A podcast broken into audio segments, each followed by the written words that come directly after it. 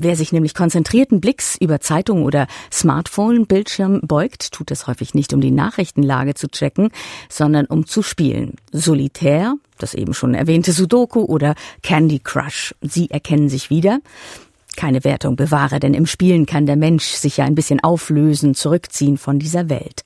Und gerade Sudoku gilt doch als Knobelei für die klügeren Köpfe was stimmen mag oder nicht, aber das größere Missverständnis um die japanischen Zahlenspielereien im Quadrat ist ein anderes. Seine nur vermeintlich japanische Herkunft nämlich. Thomas Weibel klärt sie jetzt auf. Sudoku heißt auf Japanisch ganz einfach einzelne Zahlen. Das Spiel gehört zu Japan wie der Vulkan Fuji. Und genau das ist falsch. Denn Sudoku stammt nicht aus dem Land der aufgehenden Sonne, sondern aus Europa und den USA. Der Urahn von Sudoku heißt magisches Quadrat, ein Quadrat aus Zahlenfeldern. Zählt man die Zahlen in jeder Zeile, Spalte und Diagonale zusammen, erhält man stets dieselbe Summe. Eines der ganz besonders vertrackten Zahlenquadrate hat sich 1514 der Maler und Mathematiker Albrecht Dürer ausgedacht, in seinem berühmten Kupferstich Melancholia I.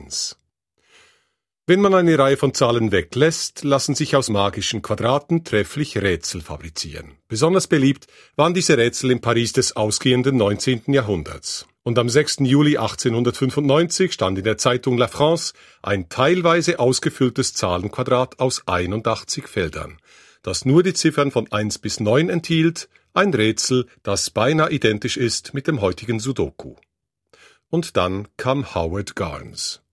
Gans, ein 74-jähriger pensionierter Architekt aus Connersville, Indiana, entwarf Zahlenrätsel für die Dell Magazines und 1979 erschienen Gans erste modernen Sudokus unter dem Namen Number Place.